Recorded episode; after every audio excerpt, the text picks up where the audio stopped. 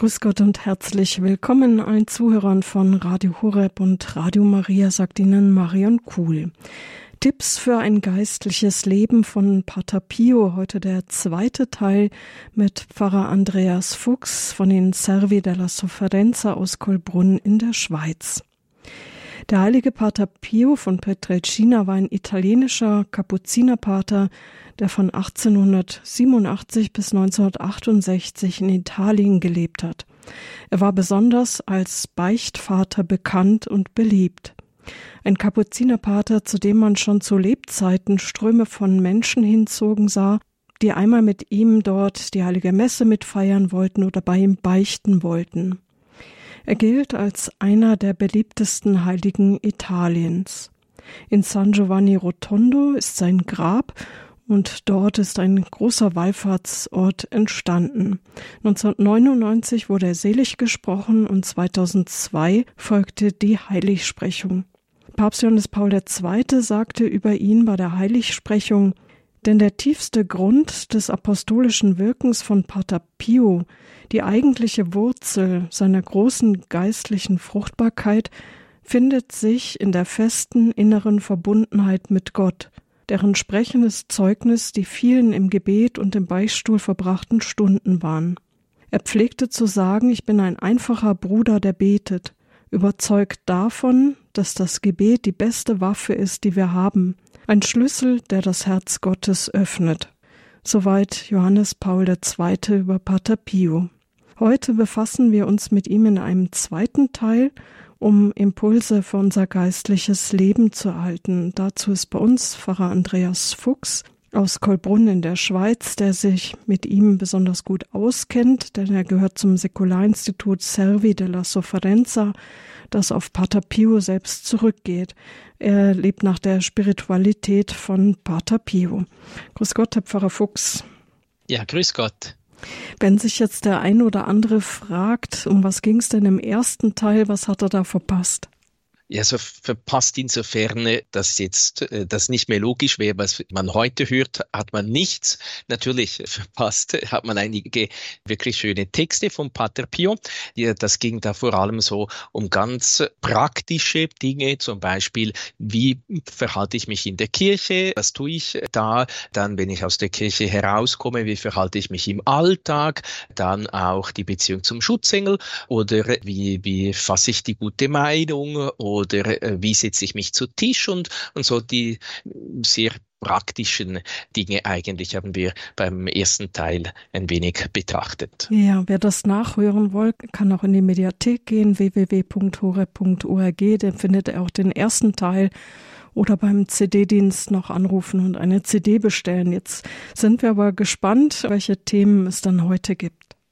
Ja, ich nehme es vielleicht gerade so vorweg, so ungefähr die Themen, die wir anschauen möchten, die sind so ein bisschen noch äh, jetzt äh, sicher auch hoffentlich immer ganz praktisch, aber vielleicht so jetzt mehr auch das Innere betreffend, das Wesen der Spiritualität von, von Pater Pio, nämlich äh, den äh, Willen Gottes äh, tun, äh, die, die echte äh, Liebe äh, zu Gott und damit auch äh, ganz natürlicherweise könnte man sagen, verbunden auch das Leiden und das Kreuz. Wie, wie trage ich das? Also es ja, man könnte sagen, es geht ein bisschen ums Eingemachte, also schon beim ersten Teil natürlich, äh, aber auch hier eben so, ähm, was die Heiligen auszeichnet, äh, ist eigentlich immer, äh, darin besteht ja die Heiligkeit, äh, dass sie den Willen Gottes getan haben. Und das ist auch etwas, äh, das sich im Leben Jesu, im Leben der Mutter Gottes, im Allerheiligen durchzieht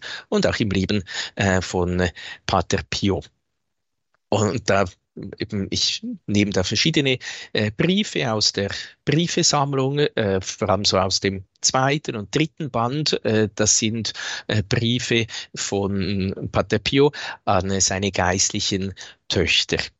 Und da schreibt er zum Beispiel an Anita Rodote, das ist der zweite äh, Brief an sie. In allen menschlichen Ereignissen lernt auch ihr mehr in allem den Willen Gottes zu erkennen und anzubieten. Wiederholt oft die göttlichen Worte unseres liebsten Meisters. Fiat voluntas tua, sicut in celo et in terra. Also das heißt, dein Wille geschehe wie im Himmel so auf Erden. Interessanterweise gewisse Dinge schreibt er äh, auch den geistlichen Töchtern auf Lateinisch. Weiß nicht, wie gut die Latein konnten, wobei, äh, wenn man Italienisch kann, versteht man diesen Satz schon auch und die Gebete äh, aus dem Vater Unser, äh, dein Wille geschehe wie im Himmel auf Erden, das kennen äh, die meisten seiner geistlichen Töchter ganz bestimmt. Und er fährt weiter, ja, dieser schöne Ausruf sei immer in eurem Herzen und auf euren Lippen, in allen Ereignissen eures Lebens. Wiederholt ihn in der Betrübnis, wiederholt ihn in den Versuchungen und in den Prüfungen, denen euch Jesus unterzieht. Wiederholt ihn auch während ihr euch im Ozean der Liebe ein, in der Liebe Entschuldigung, während ihr euch im Ozean der Liebe Jesu eingetaucht fühlt. Er wird der Anker eures Heils sein. Habt keine Angst vor dem Feind. Er wird nichts gegen das Schifflein eures Geistes unternehmen können, weil Jesus der Steuermann und Maria der Stern ist. Also eben, ich habe diesen Text äh, ausgewählt. Es gibt viele äh, Texte über den Gehorsam, wo er immer und immer wieder äh, äh die geistlichen Kinder auffordert, äh, den Gehorsam zu üben. Wir werden noch äh, einige auch hören. Aber ich habe diesen gewählt, weil er eben, es ist man könnte sagen, typisch für die Spiritualität von Pater Pio. In allen Ereignissen, alle Zeit, es geschehe der Wille. Auch äh, wenn man im ersten Band der Briefesammlung äh, sein, seine Briefe an seine beiden geistlichen Begleiter liest, äh, kommt das auch immer und immer und immer wieder, äh, wo er sagt, ja, mir geht es schlecht, äh, ich, äh, ich habe viele Leiden, viele körperliche Leiden, auch viele seelische Leiden, aber eben, aber immer Fiat, immer es geschehe dein Wille, soll immer das geschehen, was Jesus möchte. Und so schreibt Pater Pio auch an Maria Gargani am 4. September 1916, ist das, gehorcht weiter, trotz der inneren Widersprüche und auch ohne den Trost, den man sonst im Gehorsam und im geistlichen Leben empfindet. Denn es steht geschrieben, dass wer gehorcht, keine Rechenschaft über sein Tun ablegen und von Gott nur Lohn, aber keine Strafe erwarten muss. Wir obediens, sagt der Geist, loquetur victoriam. Der Gehorsame wird den Sieg erringen. Also äh, eines muss man vielleicht sagen, ist klar, äh, Pater Pio verlangt diesen Gehorsam, so wie er ihn auch gegenüber Jesus leistet, aber es ist auch klar, äh, äh der Gehorsam gegenüber der rechtmäßigen Autorität. Äh, also äh, nicht einfach ein Gehorsam, äh, der äh, zur Sünde äh, bereit wäre oder der zum Bösen tun bereit wäre oder ähm, eben wenn, wenn die Autorität nicht mehr rechtmäßig ist, das äh, muss immer auch im, im Hinterkopf äh, sein, sonst äh, kommen, kommen da komische Gedanken auf. Aber eben wenn der geistliche Begleiter äh, etwas äh, anordnet. Und in dem Fall eben ist er dieser geistliche Begleiter, äh, dann äh, verlangt er schon auch den äh, Gehorsam. Aber eben weil, so steht es in der Heiligen Schrift, der Gehorsame äh, den Sieg davontragen äh, wird.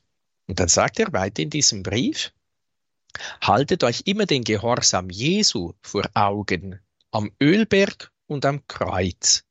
Er gehorchte mit großem Widerstand und ohne Trost, aber er gehorchte. Auch wenn er sich bei den Aposteln und bei seinem Vater beklagte. Sein Gehorsam war beispiellos und umso schöner, je bitterer er war. Deshalb war eure Seele dem Herrn nie willkommener als jetzt, wo ihr Gott ausgetrocknet und blind gehorcht und dient. Ist das klar? Bleibt ruhig und froh und zweifelt in keiner Weise an den Erklärungen dessen, der von nun an eure Seele leitet. Also eben, äh, das ist auch typisch äh, für Pater Pio und auch für alle Heiligen, das Vorbild äh, Jesu. Also wir gehorchen ja nicht einfach, weil es mal irgendjemandem in den Sinn gekommen wäre, dass man äh, das könnte, sondern äh, wir gehorchen, weil Jesus uns das Vorbild äh, gegeben hat. Er war gehorsam bis zum Tod, bis zum Tod am Kreuz. Äh, und dieser Gehorsam war, wie Pater Pio sagt, eben äh, sehr schwer, nicht eben mit großem inneren Widerstand auch so groß, dass im Ölgarten er den Vater gebeten hat, nimm diesen Kelch von mir, aber eben aber nicht mein, sondern dein Wille geschehe. Und äh, Jesus war nicht nur dann gehorsam, äh, wenn es ihm, sagen wir, Freude gemacht hat oder wenn es sinnvoll und weise äh, gewesen ist, wie ich mir vorstellen kann, was der heilige Josef und äh, die Mutter Gottes ihm aufgetragen haben, das war bestimmt äh, sinnvoll. Und was der himmlische Vater auch direkt äh, ihm aufgetragen hat, sicher auch, äh, sondern eben nicht nur dann war er gehorsam, wenn es einfach gefallen ist, sondern sogar dann, äh, wenn, äh, wie bei Pilatus oder die Volksmenge äh, oder Herodes mit ihm gespielt haben, ja ungerechte Anordnungen getroffen haben. Auch dann war er gehorsam. Er hätte ja problemlos weglaufen können und sagen, ja bitte, lieber Pilatus, also du hast jetzt siebenmal festgestellt, dass ich unschuldig bin und jetzt verurteilst du mich doch zur Geiselung und zum Tod. Also da mache ich nicht mit. Äh, das, ja. Und Pater Pio selber hat dieses Beispiel äh, gegeben. Glaube, das herausragende Beispiel seines Gehorsams neben dem dem alltäglichen Gehorsam gegenüber der Regel, äh, gegenüber den äh, allgemeinen Vorschriften der Kirche, gegenüber den Geboten Gottes äh, logischerweise äh, und ist äh, die zwei, drei Jahre, wo ihm verboten wurde, einerseits die heilige Messe öffentlich zu feiern und andererseits auch beichtzuhören. Es wäre ja äh, einfach gewesen, wenn er gesagt hätte, aber Entschuldigung, äh, Jesus selber, Jesus selber hat mir den Auftrag gegeben, ihm zu helfen, er sagt im Negozio, im Geschäft, im großen Geschäft äh, der äh, Seelenrettung, äh, der Rettung der Menschen. Äh, und eben, wie geschieht die Rettung der Menschen? Ja, indem, dass sie sich bekehren, äh, indem, dass ich sie zur Umkehr führe, indem, dass ich sie befreie von den Sünden, von dem Bösen, indem sie ein neues Leben beginnen. Und genau das geschieht durch die Beichte und indem sie äh, bei der heiligen Messe da äh, sind und, und, und, und da entflammt werden in der Liebe zu Gott. Hätte er sagen können hat er aber nicht, sondern er hat geweint, äh, weil das ihn eben sehr viel gekostet hat, weil er seine Sendung wirklich äh, in dieser Zeit eigentlich nicht so äh, hat ausführen können, wie, äh, wie das normal gewesen wäre, aber er war gehorsam. Er war gehorsam und hat uns eben auch so ein Beispiel äh, gegeben, des Gehorsams, ja, man kann auch sagen, des Gehorsams bis zum äh, Tod, bis zum Tod am Kreuz im, im geistigen äh, Sinn. Und ich glaube eben, äh, das ist ein ganz, ganz wichtiger Punkt der Spiritualität von Pater Pio, äh, dass wir auch eben, so wie er, äh, wirklich, so wie er, so wie Jesus, so wie die Mutter Gottes, so wie der heilige Josef, der getan hat, was äh, ihm der Engel aufgetragen äh, hatte, äh, dass auch wir das äh, sagen, ja gut, aha, äh, ich sollte auch äh, wirklich dem Willen Gottes gehorchen, der sich mir durch die Gebote Gottes, durch die Gebote und Vorschriften der Kirche, durch meine Standespflichten und durch die Lebensumstände kundtut.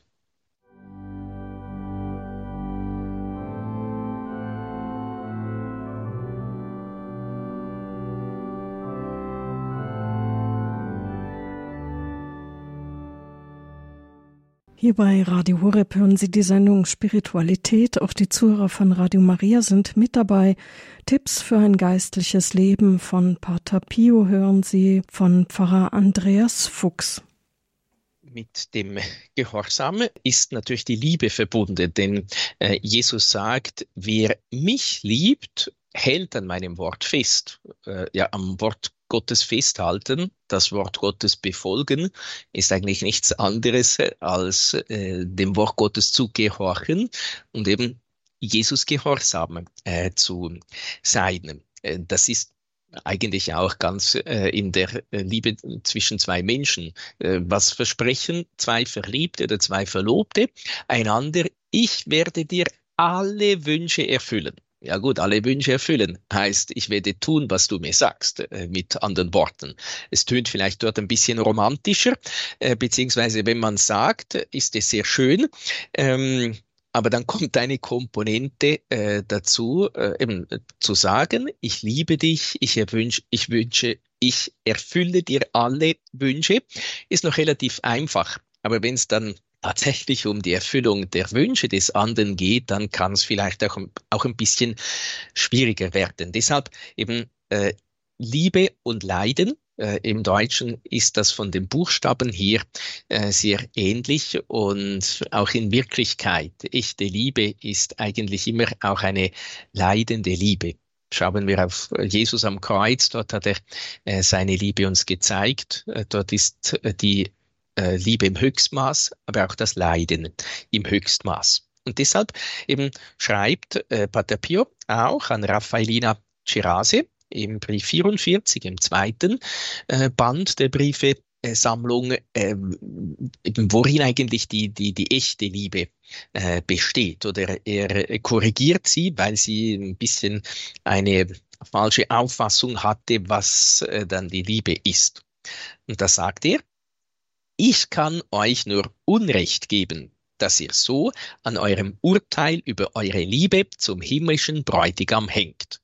Ihr irrt euch und ihr irrt euch sehr, wenn ihr die Liebe der Seele zu ihrem Schöpfer an der spürbaren Süßigkeit misst, die sie darin empfindet, Gott zu lieben. Klammer könnte auch uns passieren. Äh, ebenso die innere Wonne und ein schönes Gefühl. Und wir haben äh, das Gefühl, den Eindruck, wir lieben Jesus über alles. Äh, aber dem ist eben nicht ganz so, Klammer geschlossen. Dies ist die Liebe jener Seelen, die sich noch in der Einfachheit der geistlichen Kindheit befinden. Liebe, die sich für die Seele als fatal erweisen könnte, die sich zu sehr darin ergießt. Die Liebe hingegen jener Seelen, die aus der geistlichen Kindschaft herausgewachsen sind, ist jene zu lieben, ohne Geschmack und Süßigkeit in jenem Teil der Seele zu erhalten, den man den sinnlichen Teil nennt. Wir kommen dann noch auf ein konkretes Beispiel zu sprechen. Das sichere Zeichen, um zu erkennen, ob diese Seelen Gott wirklich lieben, ist, sie immer bereit zu wissen, das heilige Gesetz Gottes zu befolgen, sie immer aufmerksam und wachsam zu sehen, dass sie nicht in Sünde fallen, den Wunsch, den sie beständig haben, den himmlischen Vater verherrlicht zu sehen und zu diesem Ziel nichts unterlassen, was in ihrer Macht steht, um das Reich Gottes zu verkünden. Sie beständig den Vater im Himmel bitten zu sie, wie der göttliche Meister uns gelehrt hat, Vater unser, dein Reich komme. Äh, das ist aus äh, dem Brief, äh, der zweiten Briefesammlung, Brief 44 vom 29. Dezember 1914. Und eben darin sehen wir, wie konkret eigentlich äh, Pater Pio ist, dass, dass es nicht um, um, um Gefühle geht, sondern eben um diese äh, echte Liebe. Und das sagt er eben auch dann in Bezug jetzt nicht nur äh, die, die Liebe äh, zu Jesus, sondern auch äh, in Bezug zur christlichen Liebe, zur nächsten Liebe, dass die auch immer äh, da sein soll. Auch wieder aus äh, dem zweiten Briefband an Raffaelina Cerase, das ist aus dem Brief Nummer 60. Am 30. März 1915 hat er den geschrieben. Wächst immer in der Königin der Tugenden, der christlichen Liebe und werdet nie müde, in ihr vorwärts zu schreiten. Bedenkt, dass es nie zu viel ist, in dieser schönsten Tugend zu wachsen. Hält sie heilig, noch mehr als die Pupille eurer Augen, weil sie unserem göttlichen Meister am heiligsten ist, der sie mit einem ganz göttlichen Satz mein Gebot nannte. Oh ja, schätzen wir dieses Gebot des göttlichen Meisters hoch und alle Schwierigkeiten werden überwunden werden. Die Tugend der Liebe ist überaus schön, o Raffaelina, dass der Sohn Gottes, genau um sie in unseren Herzen zu entzünden, vom Herzen des Vaters hinabsteigen und uns ähnlich werden wollte, um sie uns zu lehren und einfacher zu machen durch die Mittel, die er uns geschenkt hat, um diese hervorragendste Tugend zu erwerben. Bitten wir Jesus inständig um diese Tugend und bemühen wir uns immer mehr, in ihr zu wachsen bitten wir beständig um sie, wiederhole ich, und umso mehr am Tag des auferstandenen Jesus. Er bittet sie mir, die ich sie so nötig habe, um nicht zu fallen, um der Güte des himmlischen Vaters nicht untreu zu werden. Nun aber eben die Liebe äh, zählt. Aber die Liebe äh, ist für äh, Pater Pio eine Liebe, die gekreuzigt ist äh, eine äh, Liebe, die durchs Kreuz hindurchgeht, so wie die Liebe Jesu zu uns auch durchs Kreuz äh, gegangen ist. Und deshalb schreibt er auch wiederum an Raffaellina Cerase im zweiten Band im Brief 16 am 14. Juli 1914 äh, etwas sehr Schönes und sehr Wichtiges. Da sagt er, das Kreuz erschüttere euch nicht der sicherste Beweis der Liebe besteht im Leiden für den Geliebten. Und wenn ein Gott aus so viel Liebe, so viel Leiden litt, wird das Leiden, das man für ihn leidet, so liebenswert wie die Liebe. Also Jesus hat das Kreuz auf sich genommen aus Liebe zum Vater, aus Liebe zu uns. Er hat wie auch Papst Johannes Paul II. im Schreiben über den christlichen Sinn des Leidens, Salvificio Doloris, schreibt, er hat das Leiden mit der Liebe verbunden. Und so äh, ist Leiden und Liebe eins geworden, miteinander verschmolzen. Deshalb äh, sagte Pater Pio auch, wir sollen leidend lieben und liebend leiden. Eben, Deshalb äh, schreibt er diesen schönen Satz, den man sich auch eigentlich so ja als Lebensmotto nehmen könnte. Der sicherste Beweis der Liebe besteht im Leiden für den Geliebten. Und wenn ein Gott aus so viel Liebe, so viel Leiden litt, wird das Leiden, das man für ihn leidet, so liebenswert wie die Liebe. So hat Pater Pio es auch uns vorgelebt, aber immer eben äh, hat gesagt, wir dürfen nie äh, das Leiden von der Liebe zu Jesus trennen. Eben weil es Jesus so verbunden hat, äh, sollen es auch wir verbinden, sonst wird das Kreuz zu schwer, wenn man es äh, nicht mit äh, dem, äh, mit der Liebe äh, zu Jesus trägt. Und dann äh, sagt er auch in einem anderen äh, Brief äh, an Anita Rodote, das ist dann wieder im dritten Band, äh, am 15. März 1915. Das ist der Brief 4, dass wir äh, Liebhaber der Passion Christi sein sollen. Eben Liebhaber, dass wir das Leiden lieb haben sollen. Und er sagt da, je öfter wir die Schmerzen des Gottessohnes betrachten, desto eher wird auch in uns der Wunsch entbrennen, aus Liebe zu Jesus immer mehr zu leiden die Liebe zum Kreuz war von jeher ein Erkennungszeichen der auserwählten Seelen. Die Last des Kreuzes zu tragen war schon immer eine besondere Auszeichnung des himmlischen Vaters für sie. Unser seraphischer Vater wusste genau, dass man ohne die Liebe zum Kreuz keine großen Fortschritte auf dem Weg der christlichen Vollkommenheit machen kann. Deshalb trug er das Leiden und den Tod sowie das ganze sterbliche Leben des menschgewordenen Gottessohnes fortwährend in seine Seele eingemeißelt. Diese fortwährende Betrachtung erzeugt in seinem Herzen eine so grenzenlose Liebe zum Leiden, dass er oft von Liebe berauscht in Ekstase rief, jedes Leid ist mir willkommen für das Gut, das ich bekomme. Das ist ein Ausdruck vom heiligen äh, Franziskus von Assisi, den aber Pater Pio eben auch gerne verwendet. Jedes Leid ist mir willkommen für das Gut, das ich bekomme.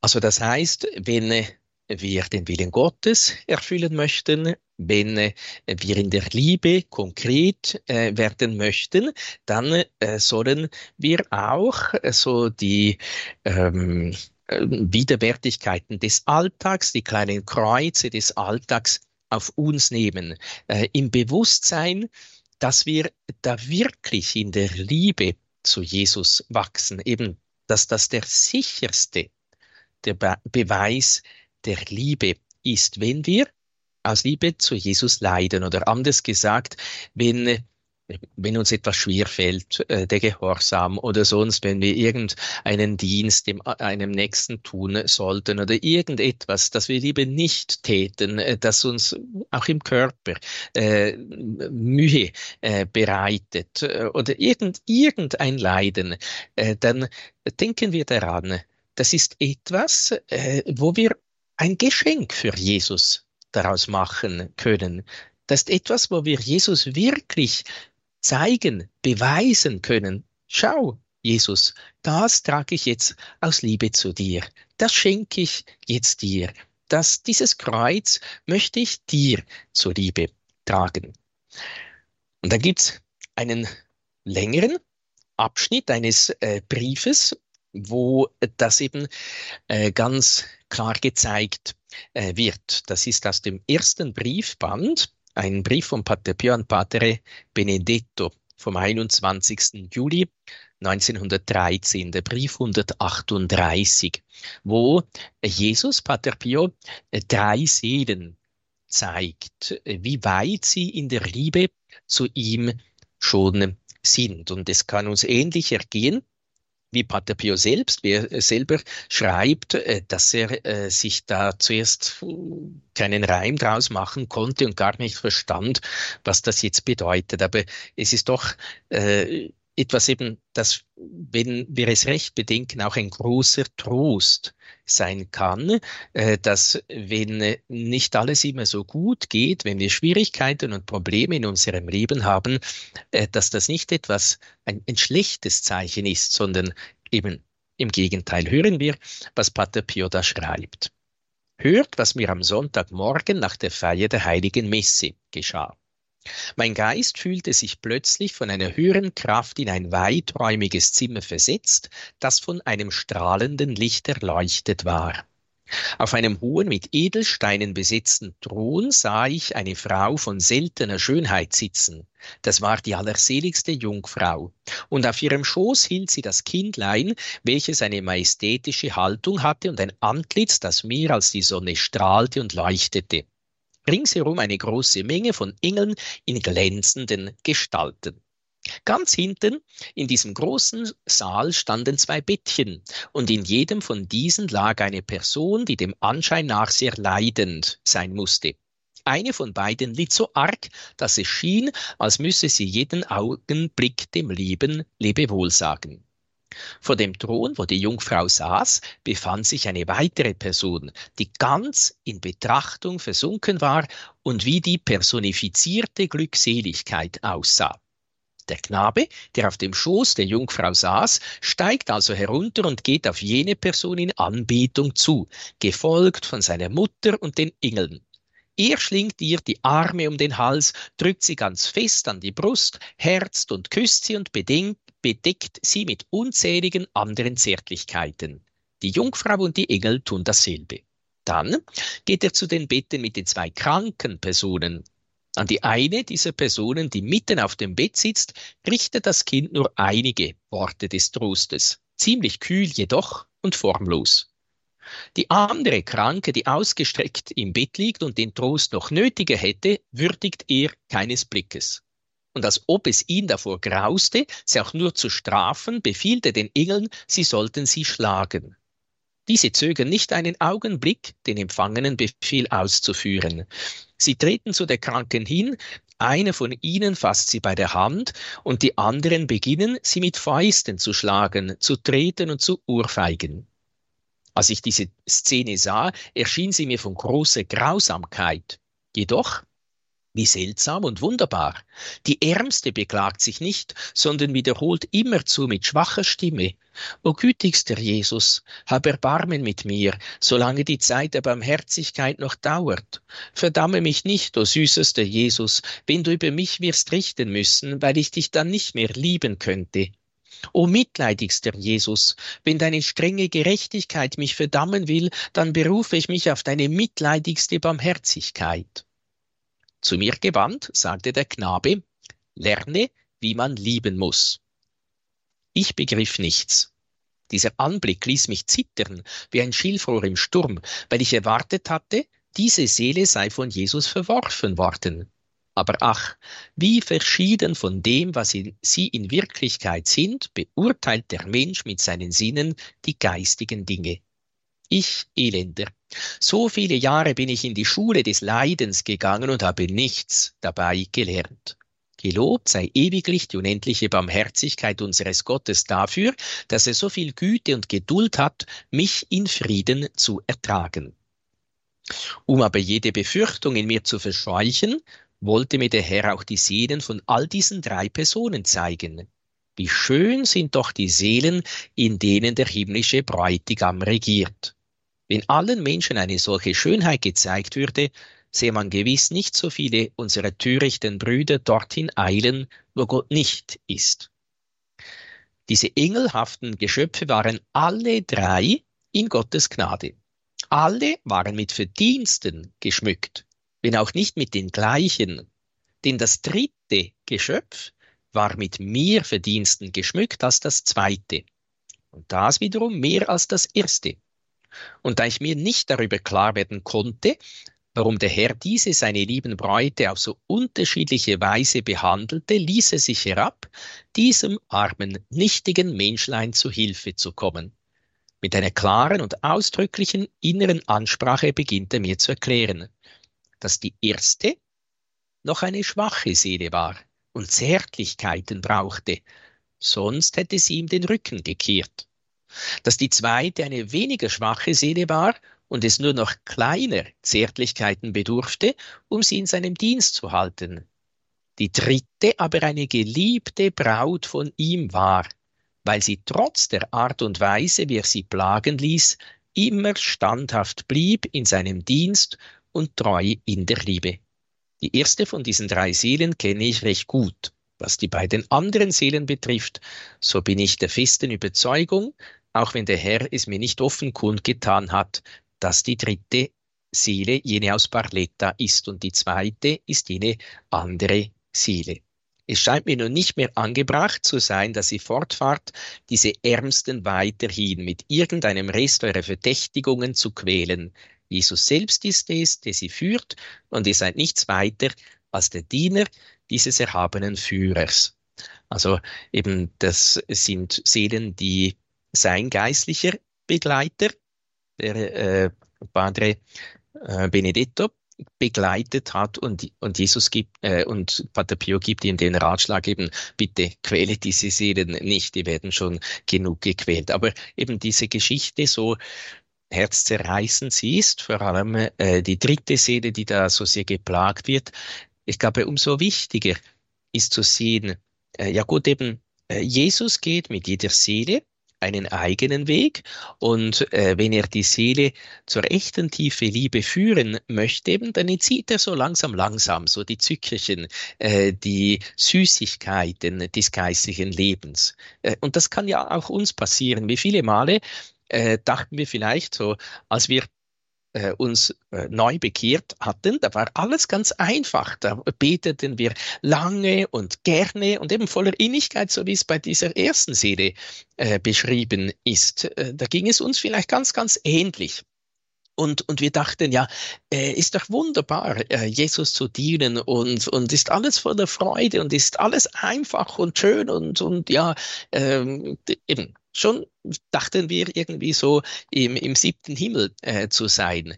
Und dann aber, ähm, weil eben die Süß Süßigkeiten, die, die Zückerchen, äh, nicht äh, das eigentliche geistliche Leben sind, sondern eben die Liebe, die Liebe, die durch das Kreuz geht, nimmt Jesus so langsam, langsam ein bisschen diese Süßigkeiten weg, ebenso wie es bei der zweiten äh, Seele beschrieben ist. Ja, eben er kann auch zulassen, dass da viele Prüfungen, sehr viele Leiden äh, da sind, äh, dass da äh, äh eben, dass es uns äh, wie es uns scheint, wie, wie, wie von Gott verlassen, kommen wir uns vor und, und suchen und denken, was habe ich nur falsch gemacht, äh, äh, dass Jesus mich so behandelt.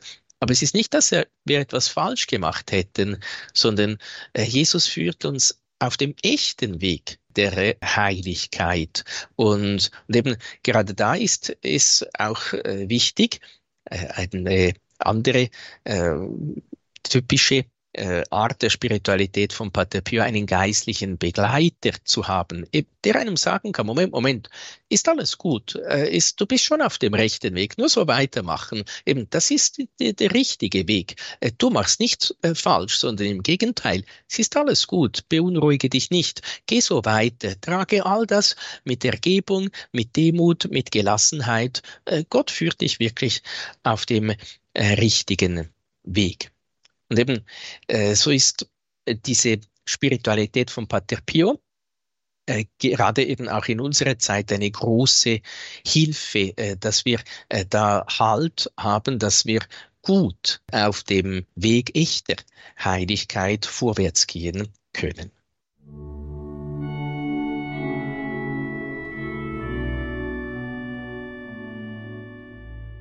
Das geistliche Leben gemäß den Ratschlägen von Pater Pio leben, das ist heute unser Thema. Wir hören viele Zitate aus seinen Briefen, die Herr Menschen geschrieben hat, die er geistlich begleitet hat. Sie hören einen Vortrag von Pfarrer Andreas Fuchs.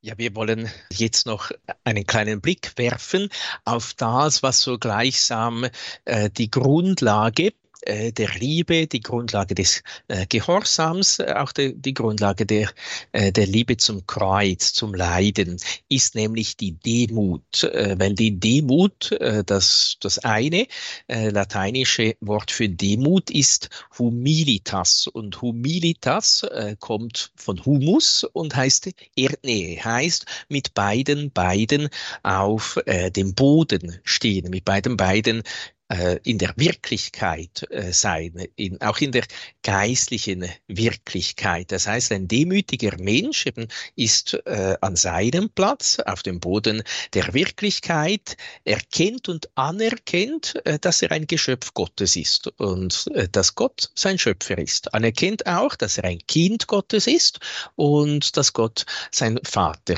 ist und anerkennt auch, äh, dass er Diener ist und Gott der Herr ist. Und logischerweise eben ein echt Demütiger zieht dann auch äh, daraus Konsequenzen. Das heißt, wenn ich Diener bin und Gott der Herr ist, eben, ja, dann äh, muss ich als Diener das tun, was mein Herr mir sagt. Eben gehorsam äh, sein. Und wenn ich Kind Gottes bin und äh, Gott mein Vater ist, ja, äh, dann äh, soll ich ihn von ganzem Herzen gern haben äh, und lieben. Eben deshalb merken wir eine echte Demut äh, bringt äh, die Liebe, den Gehorsam ganz natürlicherweise hervor. Jetzt Pater Pio eben vertieft auch dieses Thema oder kommt immer wieder auf das zu sprechen, eben auf, auf die Demut in verschiedenen äh, Briefen. Und so möchte ich nur äh, zwei, drei Abschnitte äh, da herauspicken. Einerseits ein Brief vom 13. Mai 1915 aus dem zweiten Briefband an Raffaelina Cerasi, der Brief 67. Da sagt er, flieht, flieht den kleinsten Schatten, der bewirkt, dass ihr von euch selbst groß denkt.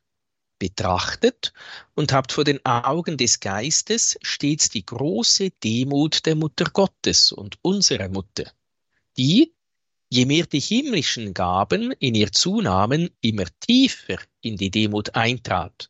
So sehr, dass sie von jenem Augenblick an, als sie vom Heiligen Geist überschattet wurde, der sie zur Mutter des Sohnes Gottes machte, singen konnte, siehe, ich bin die Magd des Herrn. Dasselbe sang unsere so liebe Mutter im Haus der heiligen Elisabeth, da sie in ihrem keuschen Schoß das Wort, das Fleisch wurde, trug. Je mehr die Gaben zunehmen, Umso mehr soll eure Demut wachsen, im Gedenken, dass uns alles nur geliehen wird. Je mehr die Gaben zunehmen, sei dies immer vereint mit jener demütigen Anerkennung gegenüber einem so wunderbaren Wohltäter und in eurem Geist seine beständige Danksagung. Wenn ihr so handelt, werdet ihr allen Zorn der Hölle überwinden und besiegen. Die feindlichen Kräfte werden zerstört werden, ihr werdet gerettet werden und der Feind wird in seiner Wut vergehen. Habt Vertrauen auf die göttliche Hilfe und seid gewiss, dass jener, der euch bisher verteidigt hat, sein Heilswerk fortführen wird.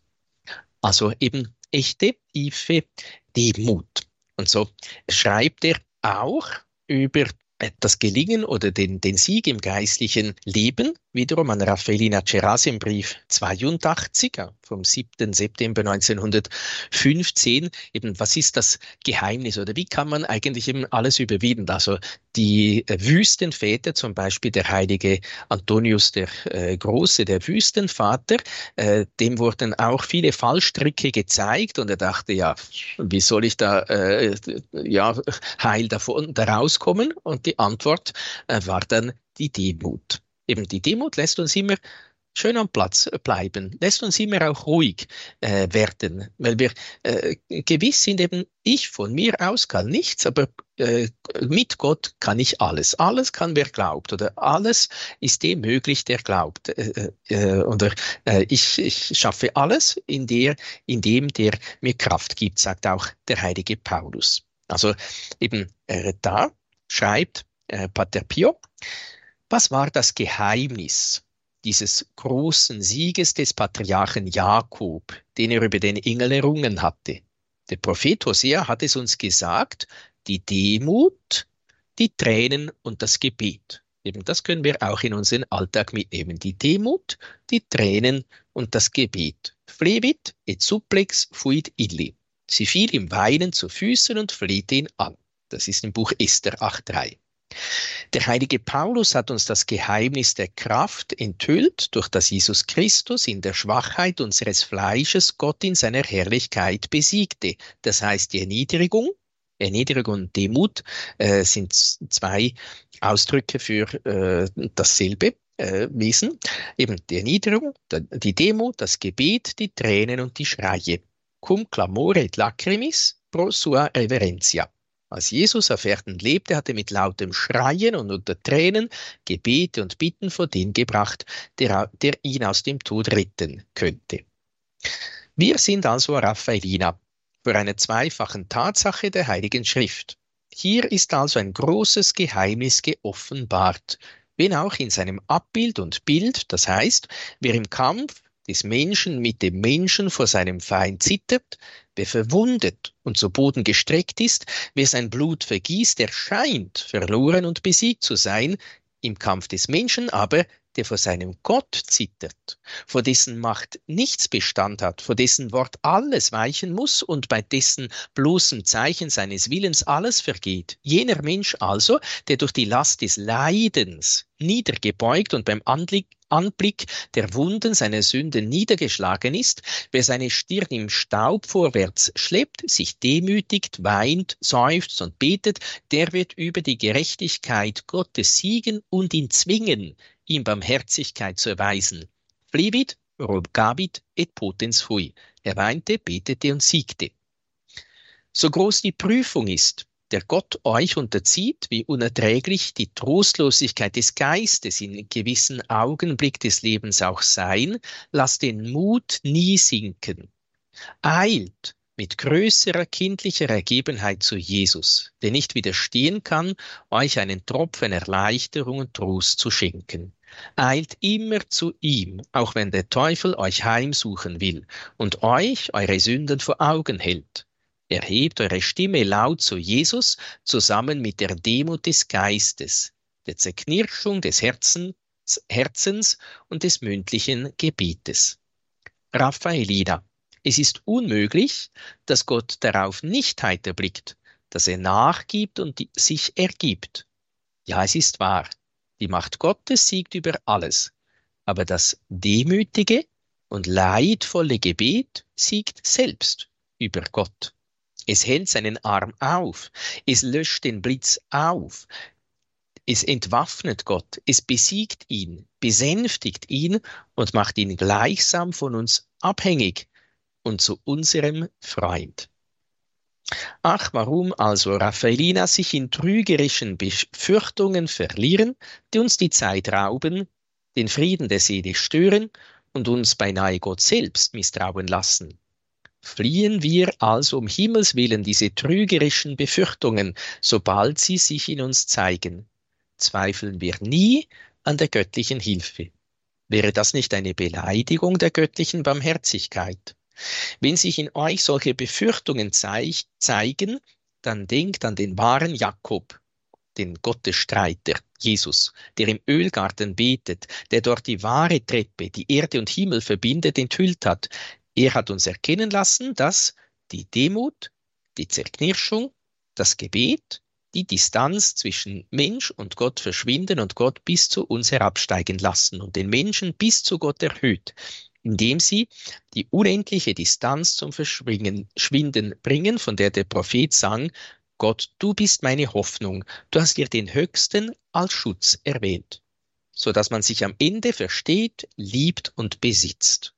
Fasst euch also ein Herz, meine geliebte Tochter, auch wenn ihr euch durch die Vielzahl und durch den Schrecken eurer Sünden niedergedrückt fühlt geht dann mehr denn je zu Füßen Jesu, der für uns im Ölgarten kämpft und Todesängste leidet. Demütigt euch, weint, betet mit ihm und wie er, und er fleht mit lautem Rufen die Barmherzigkeit, die Vergebung eurer Sünden, die Hilfe, immer mit ihm vorwärts zu gehen.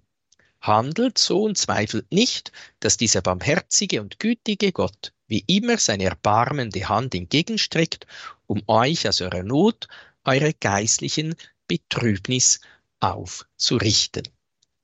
Eben das ist so, man könnte sagen, das Rezept, äh, das wir vielleicht gerade auch äh, am heutigen Tag mitnehmen möchten, eben die Demut, die Reue, das Gebet, das lässt alles überwinden, eben auch alle Schwierigkeiten, alle Leiden, alle Schwierigkeiten, die wir im Gehorsam im Kreuz vorfinden.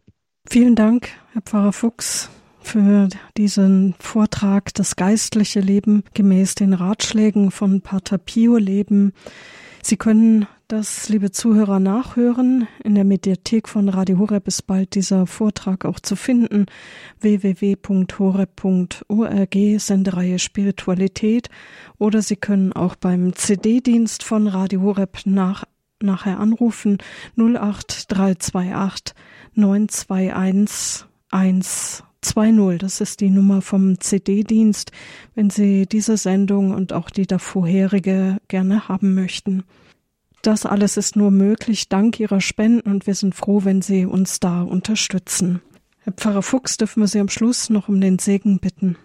Ja, gerne. Der Herr sei mit euch. Und mit deinem Geiste auf die Fürsprache der seligen Jungfrau und Gottesmutter Maria, des heiligen Pater Pio, aller Engel und Heiligen segne und begleite euch der allmächtige Gott, der Vater und der Sohn und der Heilige Geist. Amen. Vielen Dank und alles Gute in die Schweiz. Danke auch Ihnen fürs Dabeisein. Auf Wiederhören, sagt Marion Kuhl.